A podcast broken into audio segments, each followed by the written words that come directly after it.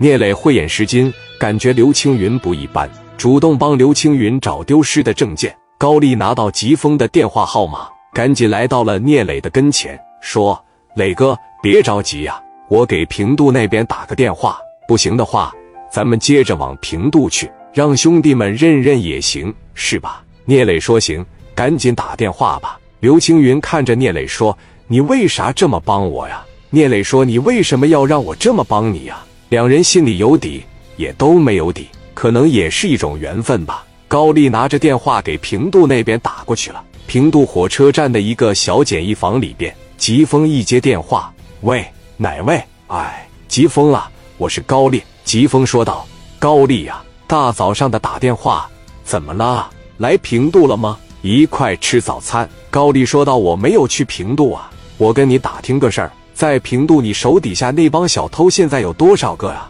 我手底下现在大概能有个三四十个吧，但全是精英啊，差的我一个也不要。高丽说：“行，你问问你手底下那帮子兄弟，看看有没有偷了一个叫刘青云的。”疾风苦笑着说：“你又不是不知道，一般情况下，咱们这帮人打开证件就是看一眼，完事随手就扔了。”高丽说道：“我知道，但是都有点印象。”身高大概一米七五左右，小分头，戴眼镜，穿着普通，反正就这么个人吧。操，你要这么形容，那可多了。火车站每天没他妈一万个也得八千个呀。这样吧，我领着他上平度，你让兄弟们认一认。疾风说：“高丽啊，你这管的是不是有点太宽了？你这是不是有点踩过盘子了？如果没有猜错的情况下，是不是想让我们把偷的东西还回去啊？”哪有你这么干的呀？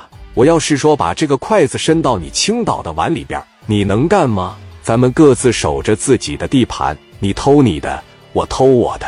到年底的时候，咱比拼比拼业绩。你没有必要把筷子伸到平度来。高丽尽量不生气的说道：“不是你他妈的说啥呢？那是我好哥们。”疾风说：“谁都有三五个好哥们，你要这么说，那我遍天下还是朋友呢？我不干这一行了呗。”那咋整啊？还有这么一句话：“贼不走空”，你不知道吗？偷来的东西上还回来，那不吉利，知道吧？不是你他妈的！我说你能不能跟我说好好唠嗑？高丽话没说完，聂磊把电话拿了过来：“哥们儿，你好啊，我是青岛的聂磊。聂磊，你把电话给高丽，我有话跟他说。他踩过盘子了，是什么意思啊？青岛还不够他偷的啊，非得往平度来啊？”太过分了吧？聂磊说道：“哥们啊，咱们没有抢你地盘的意思，也没有想踩过界。我不是小偷，我这个朋友真是对我挺重要的。我把这个哥们领过去，你认一认。如果真有人偷了，你告诉我证件扔哪儿了，我们过去肯定能找着。如果那哥们能勇敢站出来，我额外再给他拿两千块钱，你看行吧？”这句话当时一出来，站在旁边的刘青云。就感觉聂磊这小子挺会来事的，先达到目的再说。你要真给我还回来，给不给钱不一定呢，有可能赶上我心情不好，我都得来你俩大嘴巴子。刘青云双臂一抱说：“小伙子真会办事啊！”聂磊电话中接着对疾风说：“你感觉怎么样？咱们不让兄弟白忙活，三百六十行，哪一行也不容易，都在一条道上走着。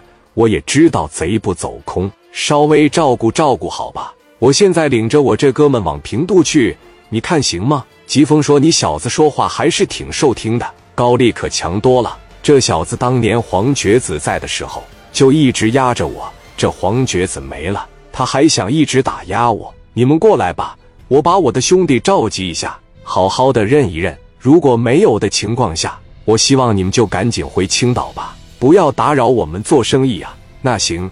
我现在就领着我这哥们过去。聂磊说完，把电话挂了。聂磊对高丽说：“陪我走一趟吧，挑几个兄弟一起去。”高丽挑了十多个身手好的且长相能说得过去的兄弟。刘青云在一旁看着聂磊。